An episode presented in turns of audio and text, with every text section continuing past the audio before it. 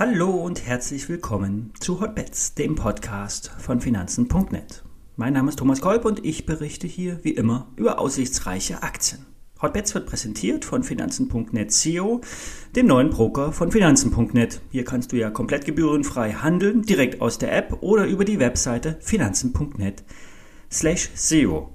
Alle nachfolgenden Informationen stellen keine Aufforderung zum Kauf oder Verkauf der betreffenden Werte dar. Bei den besprochenen Wertpapieren handelt es sich um sehr volatile Anlagemöglichkeiten mit hohem Risiko und das ist keine Anlageberatung. Ihr handelt wie immer auf eigenes Risiko. Wir starten heute mit Funkwerk.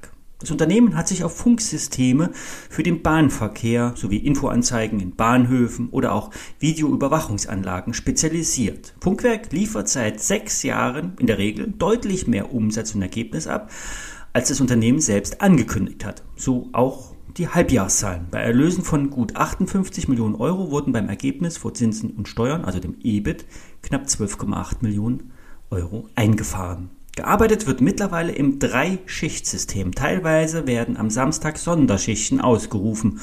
Und Schuld ist ein Förderprogramm des Bundes zur Verbesserung des Mobilfunkempfangs entlang des Schienennetzes der Deutschen Bahn. Angeschoben schon alles vor Corona. Viel der Investitionssumme von 30 Millionen Euro wird schon in 2021 realisiert und das wirkt sich auf den Umsatz und auf das Ergebnis auf, aus.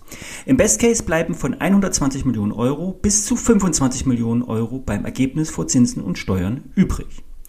Der Blick nach vorn sagt, auch in 2022 muss die Strecke weiter ausgebaut werden. Der Investitionsrückstau ist für uns allen bekannt weiterhin hoch. Der Umsatz wird über 100 Millionen Euro erwartet in Abhängigkeit der Fördertöpfe.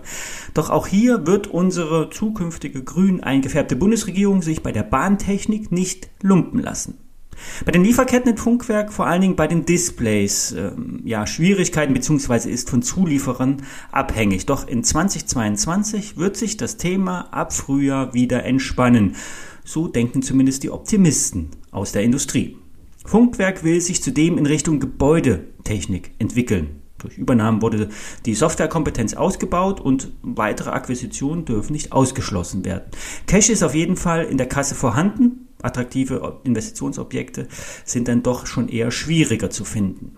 Für Georg Kruse von Börsengeflüster ist Funkwerk eine peakfeine Depotbeimischung für value-orientierte Investoren.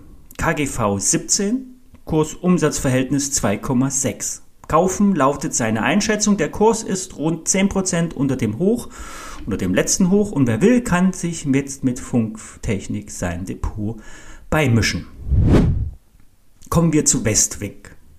Der äh, Online-Möbelhändler ist zuletzt in der Kursentwicklung deutlich unter Druck gekommen, obwohl das Unternehmen im Umsatz auf bis zu einer Milliarde in den nächsten drei bis vier Jahren wachsen will seine oder eine Marge von 15 Prozent anstrebt und äh, trotzdem hat das die Börse äh, wenig interessiert. Doch äh, im Chart könnten sich nun Haltezonen ergeben.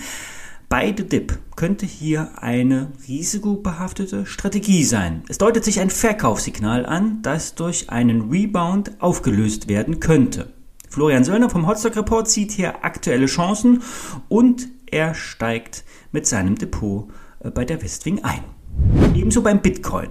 Aber ja, Bit, die Bitcoin Group scheint ähm, vom Bitcoin-Aufschwung äh, wenig mitzubekommen.